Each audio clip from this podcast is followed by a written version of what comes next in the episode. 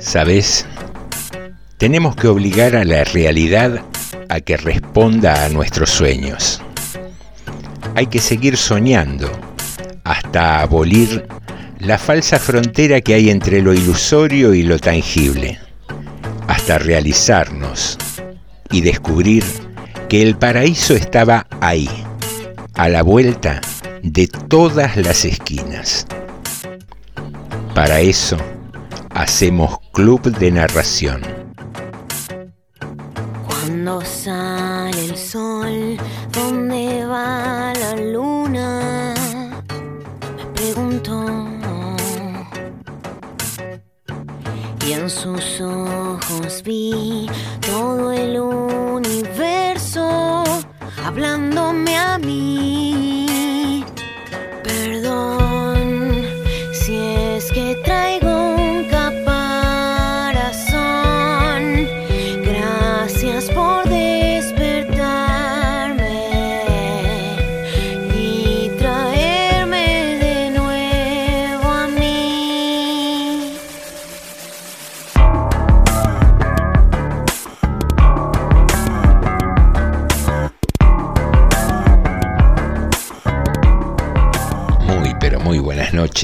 Las 10 han dado y sereno.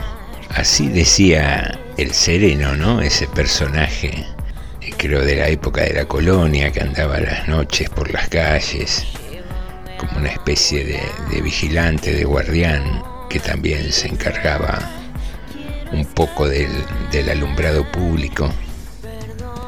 Iba pregonando las novedades nocturnas.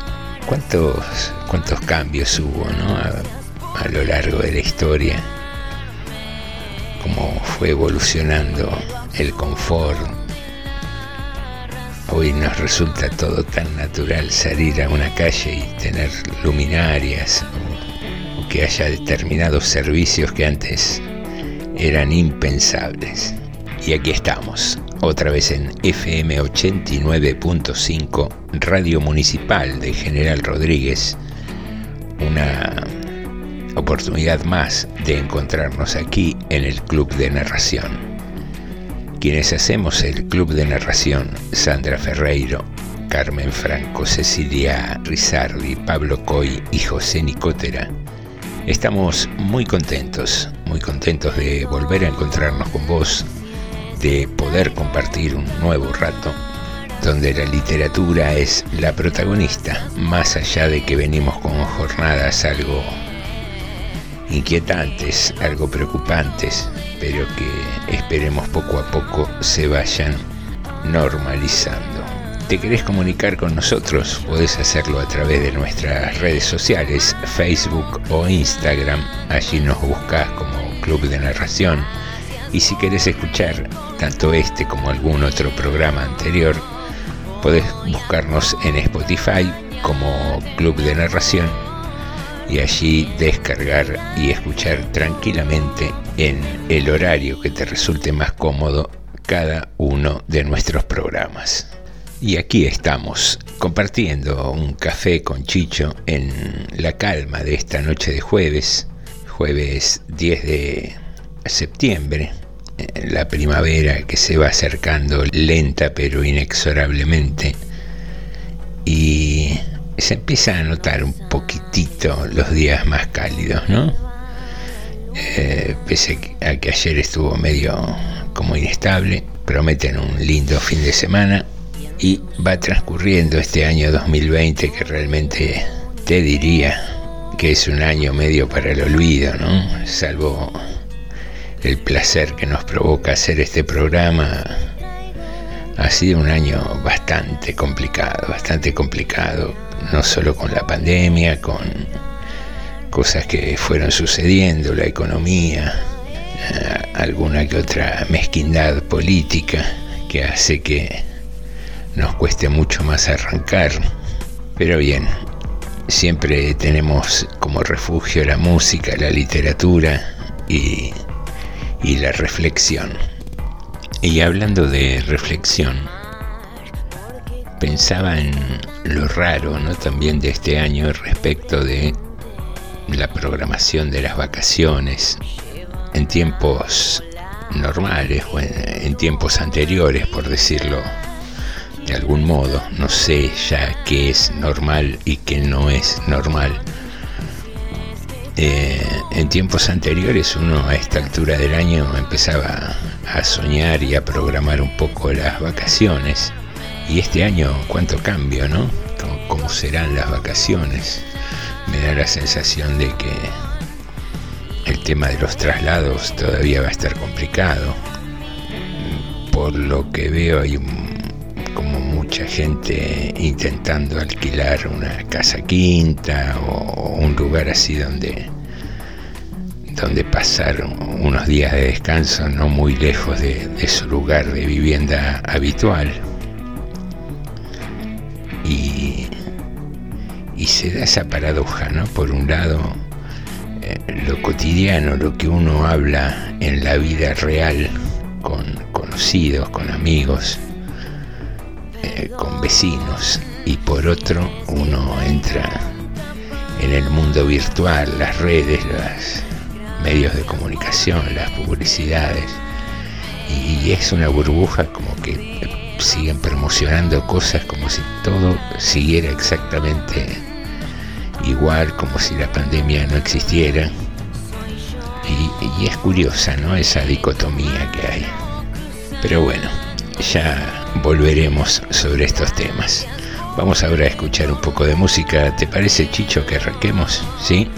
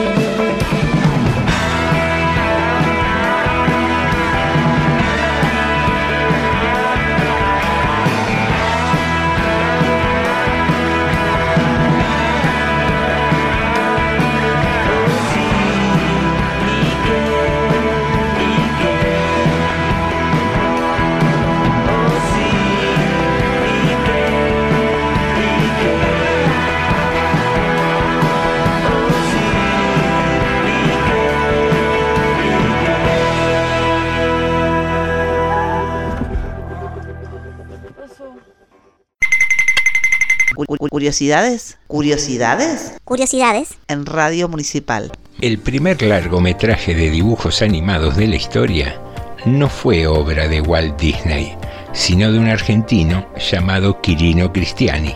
La película se denominó El Apóstol y fue estrenada en 1917, escrita y dirigida por Federico Valle. Esta película se realizó 20 años antes de que Disney hiciera Blancanieves y los siete enanitos. Se dice que el mismo Walt Disney aprovechó un viaje a la Argentina realizado en 1942 para intentar contratar a Quirino Cristiani.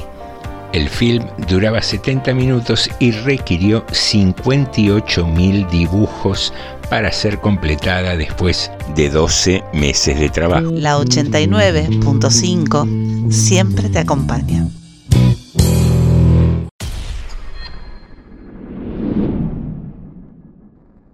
Pablo, el que hacía caca en un establo, le dijo a Inés, la de la caca al revés, si quería jugar con él y con Rubén, que hacía caca en un tren. Inés estaba con Sofía, la que hacía caca todo el día, y le contestó que no. Pablo, el de la caca para el diablo, se enojó. Justo pasaba por ahí la maestra Teresa que hacía caca con frambuesa y le dijo Pablo, el que hace caca cuando le hablo, no le digas así a Inés, la de la caca de pez. Mejor vete a jugar con Luis, el de la caca y el pis, o con Gustavo, el de la caca por centavo. Pablo le contestó Señorita Teresa, que hace caca con destreza, lo que pasa es que ellas, las que hacen caca tan bella, nunca quieren jugar con nosotros, que hacemos caca con otros. Las invitamos y no quieren, y a nuestra caca la hieren. La maestra Teresa, que hacía caca en una mesa, miró con mucho cariño a Pablo, el que hacía caca en un vocablo, y le preguntó Ay, tesoro, el que hace caca del oro, ¿no será que estás enamorado de ellas que hacen caca con estrellas? Justo llegaba Tomás, al que la caca das, y cuando oyó eso le dijo a la señorita que hacía caca tan finita, es verdad, maestra, la que la caca le cuesta. Él está muy enamorado de Sofía, la de la caca en las vías. Y Pablo, que no estaba enamorada o enamorado, sino enamoradísimo, se puso colorado de enojo y les contestó No es cierto. Y tú, Tomás Tomalosa, que hace la caca en Formosa, tú gustas de Inés, que hace una caca por vez. Mentiroso. Mira, Pablo Pableta, que hace caca en bicicleta. Mejor te callas. La señorita Teresa que tenía caca en la cabeza, los miró y les dijo Pablo, Pablito, caca de pajarito, y Tomás, Tomasito, caca de perrito. Ustedes son amigos y no tienen que pelearse ni por la caca enojarse. Por ahora vayan a jugar entre ustedes, que ya va a llegar el día en que esas niñas con la caca entre enciñas los buscarán para jugar. Pablo y Tomás salieron corriendo, abrazados, haciendo caca de parados, y se olvidaron de preguntar si trenciñas quiere decir algo o nada más lo inventó la señorita haciendo caca con palabritas. Un cuento de amor y amistad, Luis María Pesetti. Voz, Graciela Ocampo.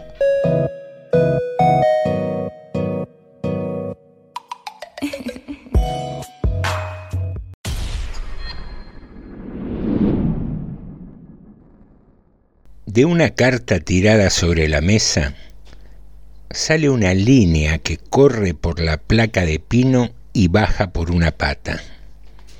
Basta mirar bien para descubrir que la línea continúa por el piso de parqué, remonta el muro, entra en la lámina que reproduce un cuadro de Boucher, dibuja la espalda de la mujer reclinada en un diván y por fin escapa de la habitación por el techo y desciende por una arista de la fachada hasta la calle. Ahí es difícil seguirla a causa del tránsito, pero si se observa con atención, se la verá subir por la rueda del autobús estacionado en la esquina, ese que lleva al puerto. Allí baja por la media de nylon cristal de la pasajera más rubia. Entra en el territorio hostil de las aduanas repta y zigzaguea hasta el muelle mayor, y allí sube al barco de turbinas sonoras. Corre por las planchas de la cubierta de primera clase, salva con dificultad la escotilla mayor y en una cabina donde un hombre triste bebe coñac y escucha la sirena de partida, remonta por la costura del pantalón por el chaleco de punto se desliza hasta el codo y con un último esfuerzo se guarece en la palma de la mano derecha, que en ese instante empieza a cerrarse sobre la culata de la pistola. Las líneas de la mano. Julio Cortázar. Voz, José Nicotera.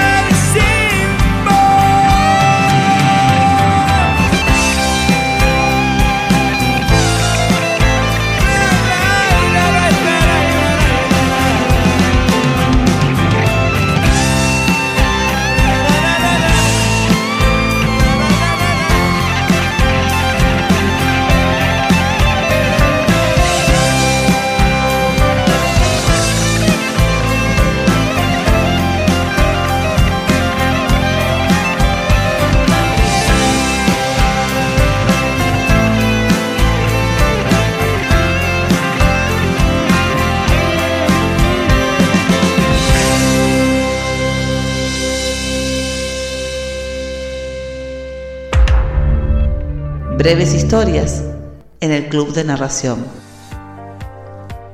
Hoy, en Breves Historias, te vamos a contar los sucesos que tuvieron lugar en la monarquía portuguesa y que mezclaron amor, homicidios, odio y poder.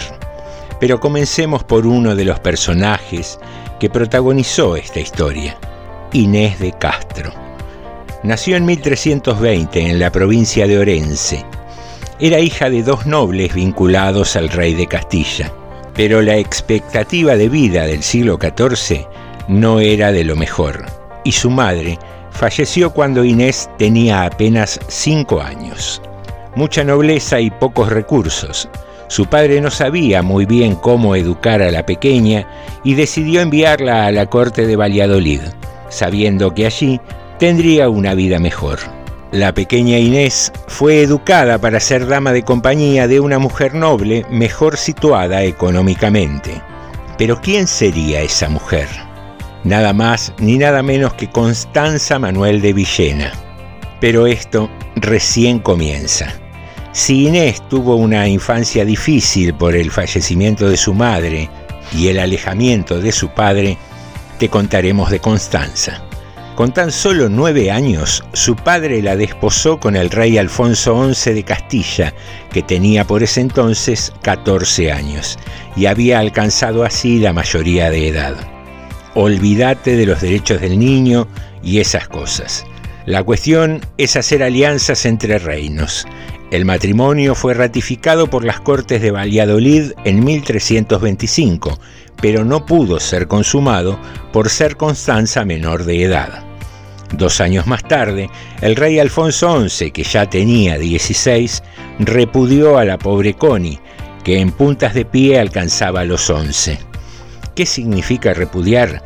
Era la facultad que tenía el hombre de poner fin al vínculo matrimonial. Algo así como divorciarme porque se me ocurre y que te cure Lola. La cuestión era previsible. Alfonso XI era adolescente y tenía las hormonas on fire. Manejaba TikTok, Tinder, Instagram y cuanta red social se te ocurra, y ya le había dado varios me gusta a la infanta María, que según los cronistas de la época era un poco flacucha y tenía menos carne que rodilla de canario, pero su mayor virtud era la de ser hija del rey de Portugal. ¿Qué pasó con la pobre Constanza? No tuvieron mejor idea que recluirla en el castillo de Toro al cuidado de su nana Teresa. Imagínate cómo se puso el padre de Constanza. El príncipe don Juan Manuel le pidió a Alfonso que le devolviera a su hija, pero el adolescente caprichoso se negó. El padre se puso como loco y le dijo, Ah, ¿no me devuelves a la Connie? Entonces te declaro la guerra. Y ahí empezaron, que te ataco, que no, que espera, que te ataco de nuevo, y así estuvieron un año, hasta que en 1328 firman la paz y Constanza regresa a la casa paterna. Tres años más tarde, don Juan Manuel lo intenta de nuevo. Esta vez se la promete en matrimonio a Pedro I, pero mirá si será rencoroso don Juan Manuel Pedro I era también hijo del rey de Portugal, o sea, hermano de la infanta María, la que había elegido el adolescente Alfonso XI cuando repudió a Constanza, o sea, que todo quedaba en familia. Constanza y Pedro se casan primero por poder y posteriormente viajan a Lisboa y ratifican el casamiento. Pero volvamos al principio para no marearnos entre tanta nobleza. Entre el séquito que viajaba con Constanza a Lisboa va nada más ni nada menos que Inés de Castro, aquella que te habíamos contado al principio de la historia. ¿Y qué pasó?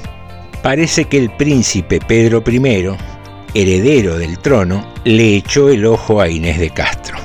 Con Constanza todo bien, era un matrimonio formal, tuvieron tres hijos, pero su verdadera pasión era el amor de Inés. Esta relación comenzó a ser cada vez más notoria y fue enérgicamente rechazada por el padre de Pedro I, que era el rey de Portugal. La pobre Constanza nuevamente estuvo lejos de la buena fortuna y al dar a luz a su tercer hijo, murió. Fue entonces que Pedro I, ahora viudo, se estableció en el Palacio de Albuquerque con Inés de Castro y tendría con ella cuatro hijos. El rey ve que Inés toma gran influencia en la política interna del Portugal a través de Pedro I y por sus propios vínculos con los reyes de Castilla. Tres de sus consejeros lo convencen de asesinar a Inés y así lo hacen en 1355. Si para algo están los consejeros es para solucionar los problemas. Pedro I descubre el complot organizado por su padre y su corte y apoyado por las fuerzas del reino de Castilla, le declara la guerra a su padre logra sitiar la ciudad de Oporto y finalmente en 1357 el rey, ya...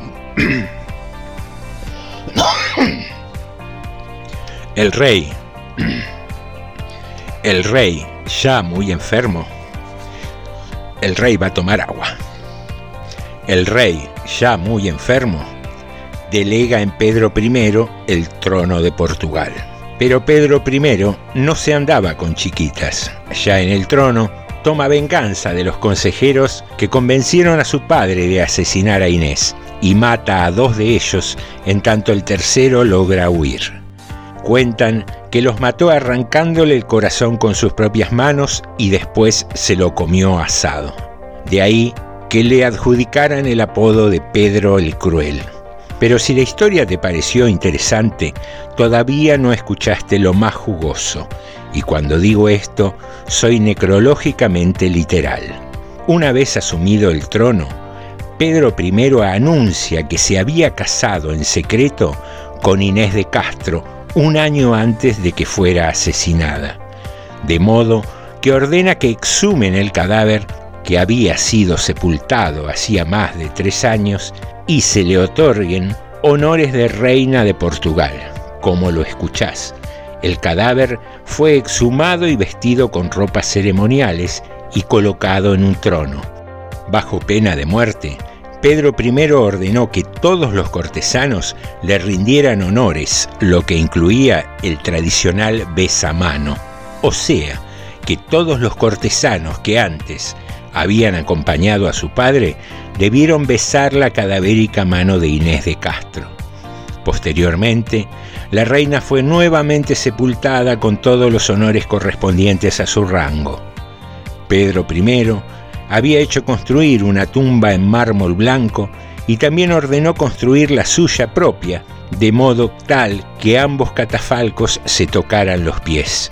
Quería que cuando su cuerpo se incorporara para ascender al cielo, la primera imagen que viese fuera la de su amada. Le trajimos esta noche en el Club de Narración una curiosa historia sobre la nobleza del Reino de Portugal, que seguramente no encontrarás en la revista Caras.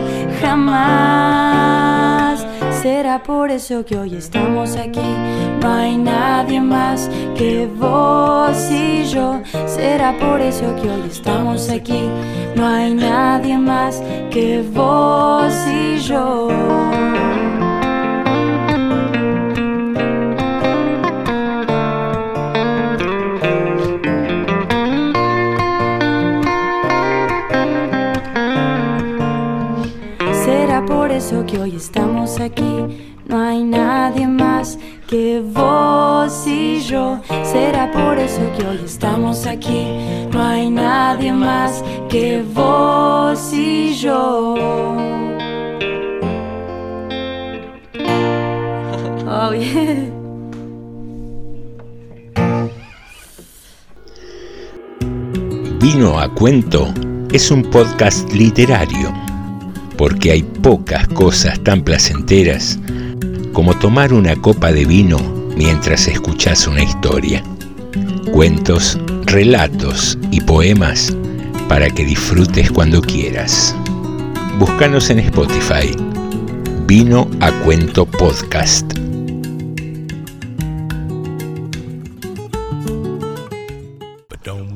Hoy compartimos un programa grabado. Ya falta menos para volver a estar en vivo aquí, en FM 89.5, Radio Municipal.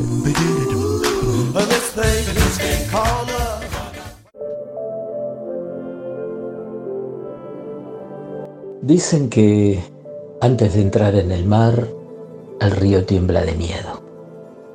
Mira hacia atrás todo el camino recorrido, las cumbres, las montañas, el largo y sinuoso camino abierto a través de selvas y poblados, y ve frente de sí un océano tan grande que entrar en él solo puede significar desaparecer para siempre. Y no hay otra manera. El río no puede volver. Nadie puede volver. Volver atrás es imposible en la existencia. El río tiene que aceptar su naturaleza y entrar en el océano. Solamente entrando en el océano se diluirá el miedo y sólo así el río sabrá que no se trata de desaparecer en el océano, sino en convertirse en océano. El río y el mar, Khalil Gibran.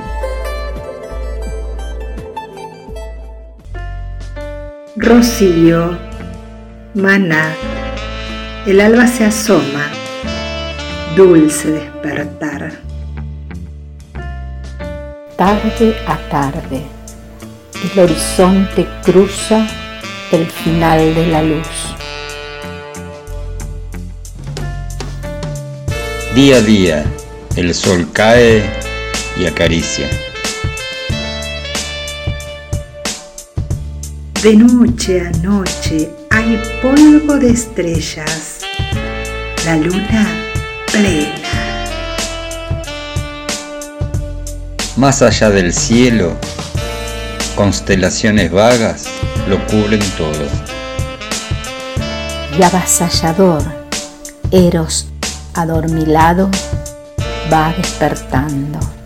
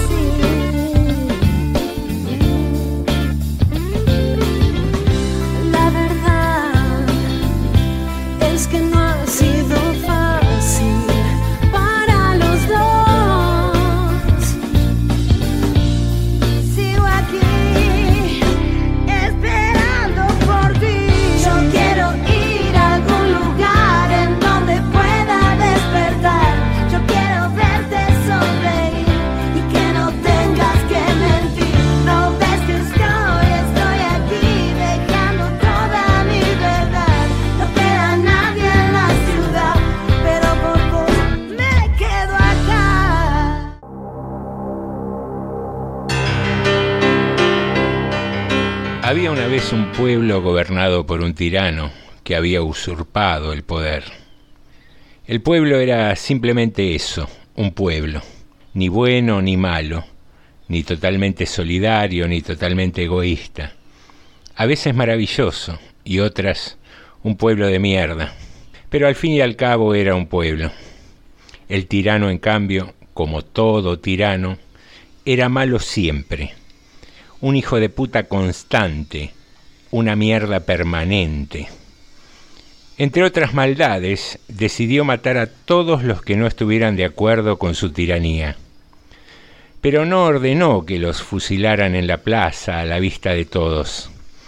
El tirano no solo era tirano, también era un cagón, un perverso y un siniestro. Los mandaba a secuestrar y antes de matarlos de la manera más cruel, los hacía torturar para que sufran mucho, pero mucho. Eso les había sucedido probablemente a los hijos de Juan. Habían desaparecido, los habían chupado, como decían en la jerga de esos tiempos. Juan lloró mucho por sus hijos. Se preguntaba una y otra vez por qué. El más grande estaba en la facultad y a veces hablaba de política y de todas esas cosas que Juan no entendía mucho y el más chico tenía 15 años y lo único que hacía era ir al colegio y jugar a la pelota. Se los habían llevado una tarde en que habían ido juntos a la cancha. Juan trabajaba en una fábrica y hacía horas extras para que sus hijos no tuvieran que trabajar y pudieran estudiar. Pero podría haber trabajado de otra cosa. Ser bancario, chofer, plomero. A fin de cuentas, el pueblo estaba lleno de Juanes. Juan, como homenaje a sus hijos, decidió volver a estudiar. En poco más de un año, de noche y con mucho esfuerzo, terminó el secundario.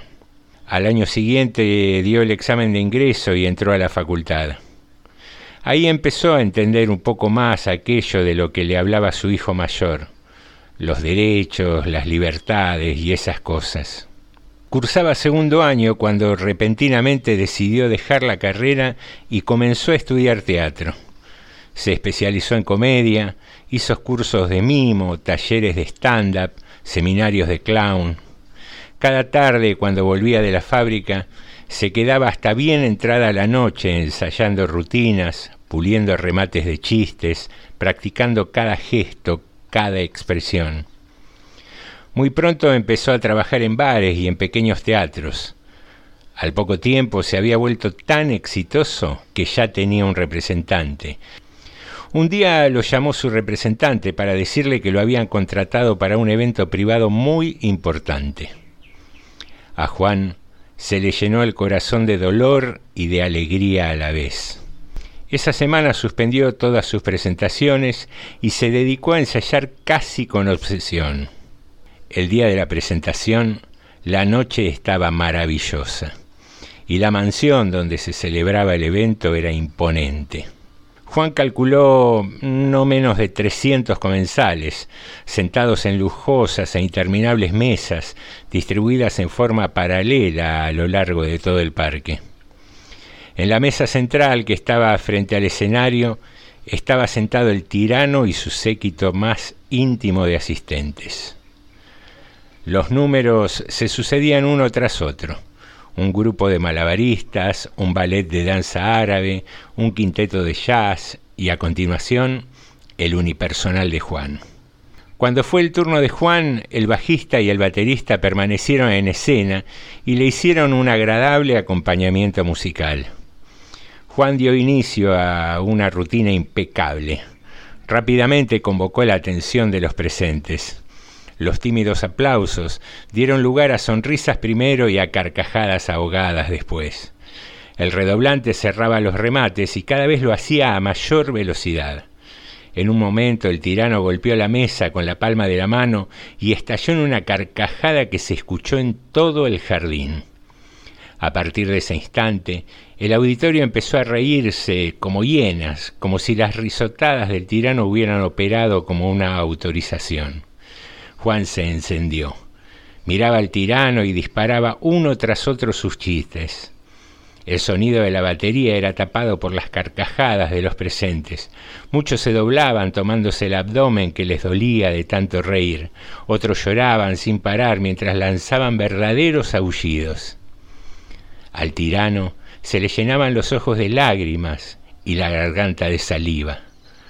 Juan seguía como una locomotora y a toda velocidad recorría su repertorio más eficaz, historias de borrachos, de médicos, de abogados, de colectivos, de suegras, de alcobas, de pelados. El tirano comenzó a acumular tanta saliva en la garganta que empezó a sofocarse por no poder respirar. Las copas se volcaban, pues muchos con sus barrigas hacían temblar las mesas al reír. El tirano, morado y sin poder respirar, cayó al piso. El séquito de alcahuetes tardó un poco en advertir lo que había sucedido. Juan continuó su rutina mientras veía cómo muchos de la mesa central comenzaban a gritar y agitar los brazos para llamar la atención de los guardias. Alguien lo empujó y le arrebató el micrófono y comenzó a pedir un médico a los gritos. Las carcajadas dieron paso a un desorientado silencio. Muchos trataban de recuperar la compostura secándose las lágrimas y abrochándose el cuello de los uniformes. Comenzó a sonar una sirena y grupos de soldados corrían de un lado al otro. Se impartían órdenes y contraórdenes en medio de una confusión general. Alguien gritó que saquen a los artistas y a los empujones los sacaron a la calle. Mientras salía, Juan miró por última vez la mesa central. El tirano estaba tirado en el suelo, morado, sin respirar, muerto. Ya en la calle, Juan caminó en busca de un colectivo que lo llevara a su casa. Mientras caminaba, dio gracias a Dios. Ahora sus hijos descansaban en paz y él podría por fin volver a trabajar en la fábrica.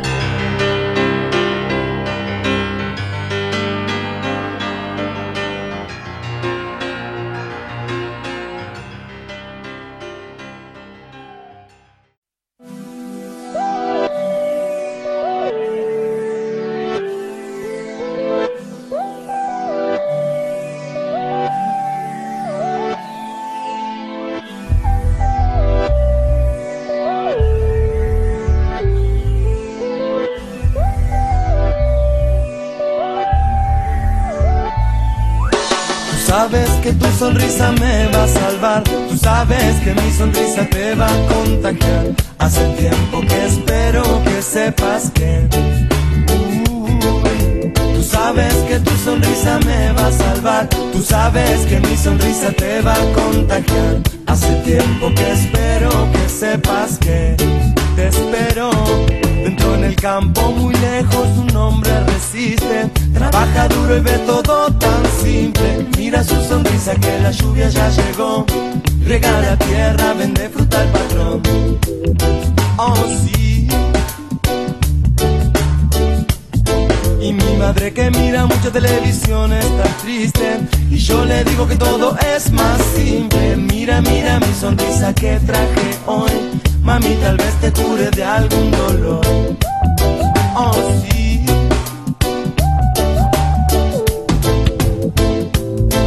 Que casi no te cuesta nada. Que te cuesta sonreír. Que tu energía vuelve fuerte y sana. Que te ayuda a estar aquí. Y que otro mundo se hace posible. Y es tu risa, me alegra decirte sabes que tu sonrisa me va a salvar, tú sabes que mi sonrisa te va a contagiar. Hace tiempo que espero que sepas que.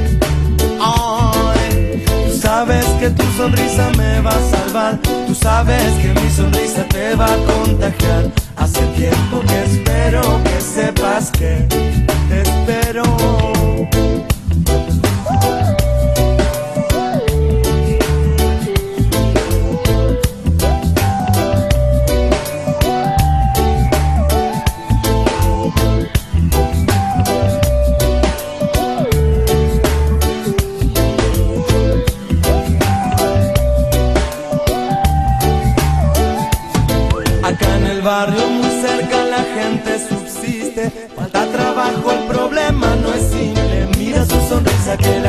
ese.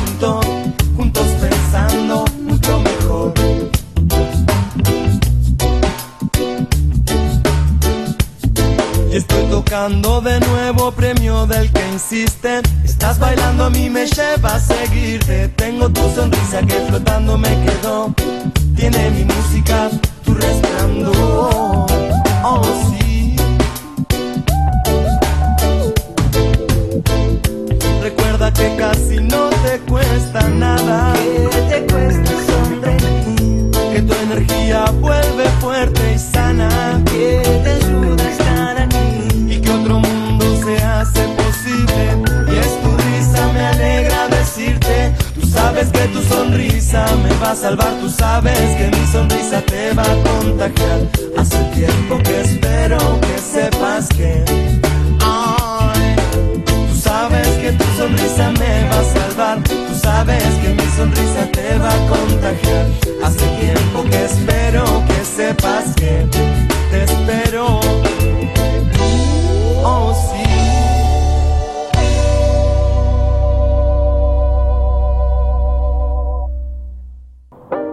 A veces los cuentos son retumbos y destellos de hechos ciertos.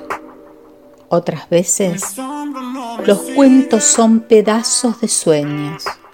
Contamos para que ocurra. Somos invisibles. Club de Narración.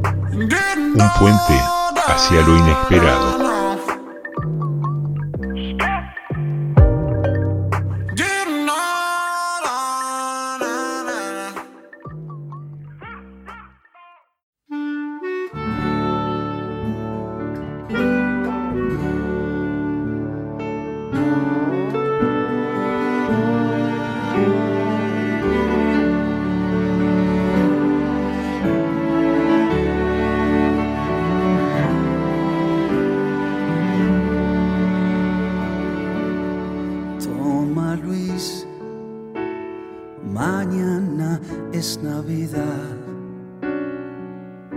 Al principio pensaron que había fallado el satélite. Alertas, mensajes, llamados desesperados. Después sospecharon el ataque de un hacker.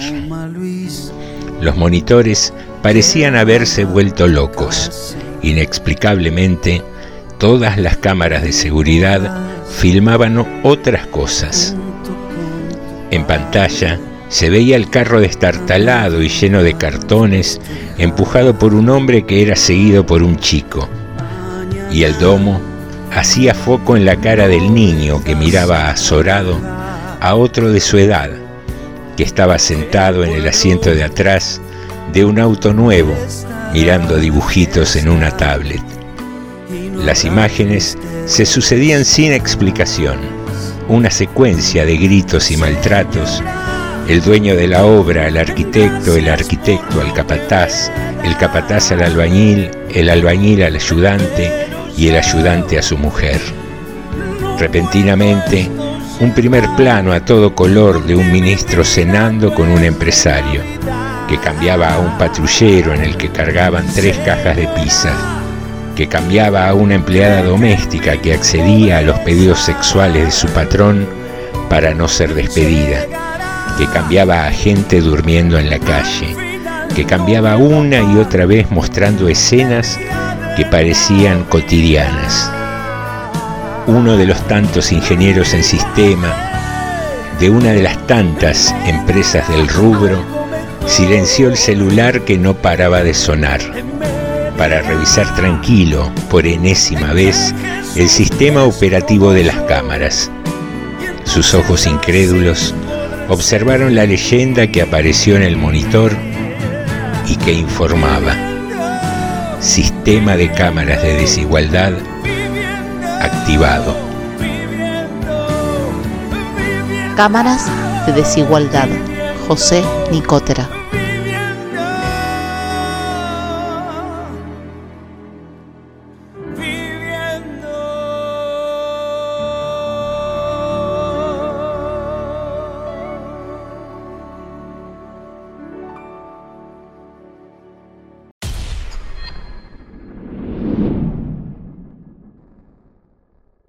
Te lo digo a vos porque a papá no me animo. Y de una vez te lo digo.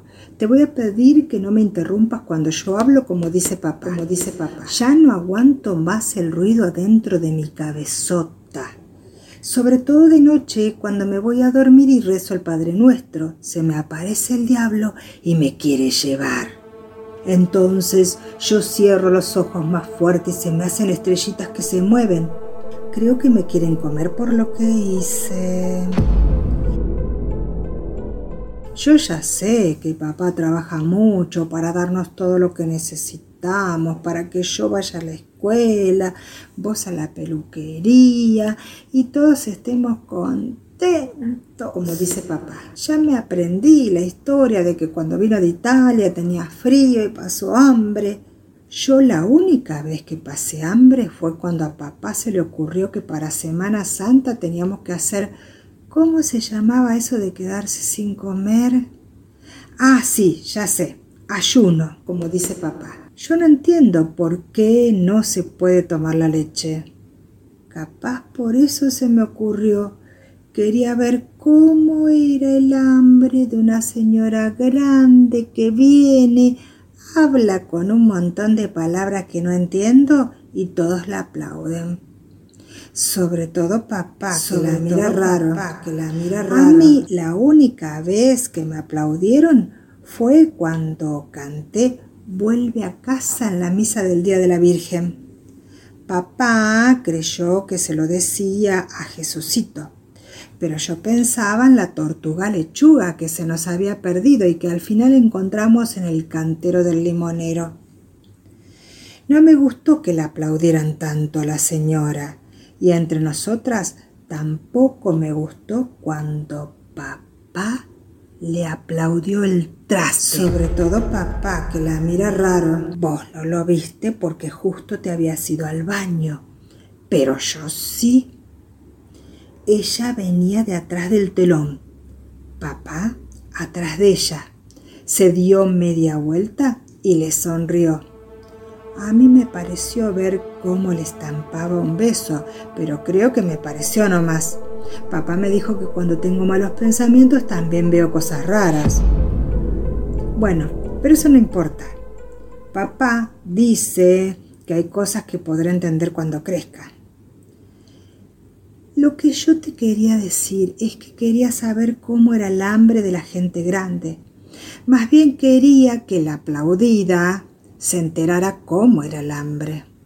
Ay, ella que hablaba y hablaba y se hacía la linda y le dieron una botellita de agua y dijo gracias con la boca torcida porque me parece que la tiene un poco torcida. me dijo que cuando tengo malos pensamientos también veo cosas raras. Como le estaba mirando la boca, apenas me di cuenta del movimiento de la mesa donde apoyaba todos esos papeles sobre la Sagrada Familia y el Espíritu Santo y no sé cuántas cosas más que me tenían podrida. A mí me pareció que abajo del mantel de esa mesa que había en el salón de la parroquia, el zapato de papá negro, brillante, se tocaba con el rojo de la bruja esa. Papá me dijo que cuando tengo malos pensamientos también veo cosas raras. Fue ahí cuando se me ocurrió la idea y te pedí para salir del salón parroquial donde estaban todas las familias reunidas. Sobre todo porque papá me había dejado llevar a la lechuga y la tenía en el cantero del cura que tiene ladrillos y no se me escapa. La fui a ver. Me miró. Creo que me estaba esperando. Justo había hecho su caquita. La junté con un palito seco y la puse en el frasco vacío de las pastillas de la abuela. ¿Viste que la abu tiene un montón? Bueno, la semana pasada estaba aburrida y le saqué uno para jugar. Le volqué el polvito para las hormigas adentro que saqué de la despensa del padre Andrés. Me lo guardé en el bolsillo. Y eso solo le puse al té de la señora que estaba hablando del amor de las familias y no sé cuántas pavadas más. Pensé qué bien voy a quedar cuando me vea aparecer con una taza de té. Y dicho y hecho, me sonrió con esa bocaza de payaso y creo que se lo tomó por compromiso nomás. Era de esos perfumados. La cuestión es que por fin se terminó la reunión. En cinco minutos se despidió de todos. No sé si de papá que la llevó al hotel. ¿Vos conocés Buenos Aires, mamá? A mí me gustaría ir a visitar a la señora. Quiero ver si se puso más flaca porque tetas le sobraban bastante. Papá dijo que con la contaminación que hay en el agua, la señora que vino de Buenos Aires se había enfermado. Capaz por eso se quedó a cuidarla esa noche. Capaz por eso se quedó a cuidarla esa noche. Eso solo te quería decir, mamá. Que seguro Dios me va a castigar. De la rabia que tenía le puse la caca con el polvito de las hormigas. Pero vos no le cuentes a papá. Yo al cura esta vez no se lo digo en confesión tampoco. Hagamos un trato. Vos no hablas y yo no cuento que el padre Andrés ayer te tenía abrazada en la cocina de la parroquia y así las dos podemos dormir en paz. Dale. Traga hostias. Texto y voz, Graciela Ocampo. Creo que todos buscamos lo mismo. No sabemos muy bien. ¿Sabes qué pensaba?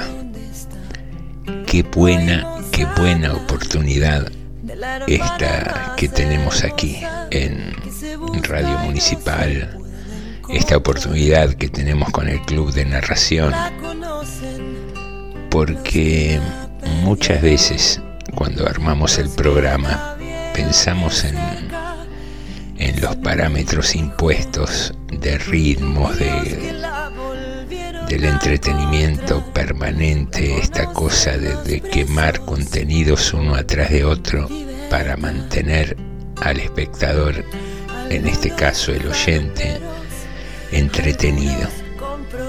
No sé cuándo fue que nos vendieron esa cultura, que nos instauraron esa cultura.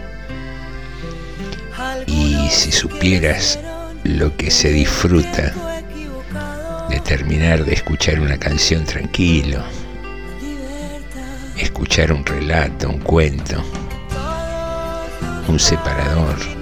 Es raro encontrar en la radio comercial, por decirlo de alguna manera, llegar a escuchar un tema musical completo.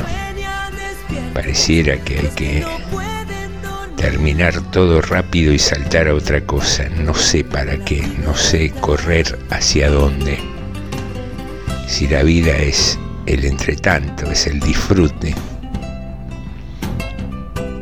al único lugar que estamos yendo es a la muerte, en términos filosóficos, si querés. Entonces, ¿cómo no disfrutar el entretanto, el ahora, el mientras? Gracias de verdad por estar ahí y hacer que el club de narración sea una fiesta cada noche. Nos encontramos mañana. Cuídate mucho, mucho porque las cosas no están bien. Cuídate vos, cuida a los que querés. Eh, lo de siempre. Tapabocas, distancia social. No sos menos vivo, ni menos piola por hacerlo, ni sos temerosa, ni antigua, ni, ni no sos reviva por, por no respetar esto. Cuídate, mañana nos encontramos.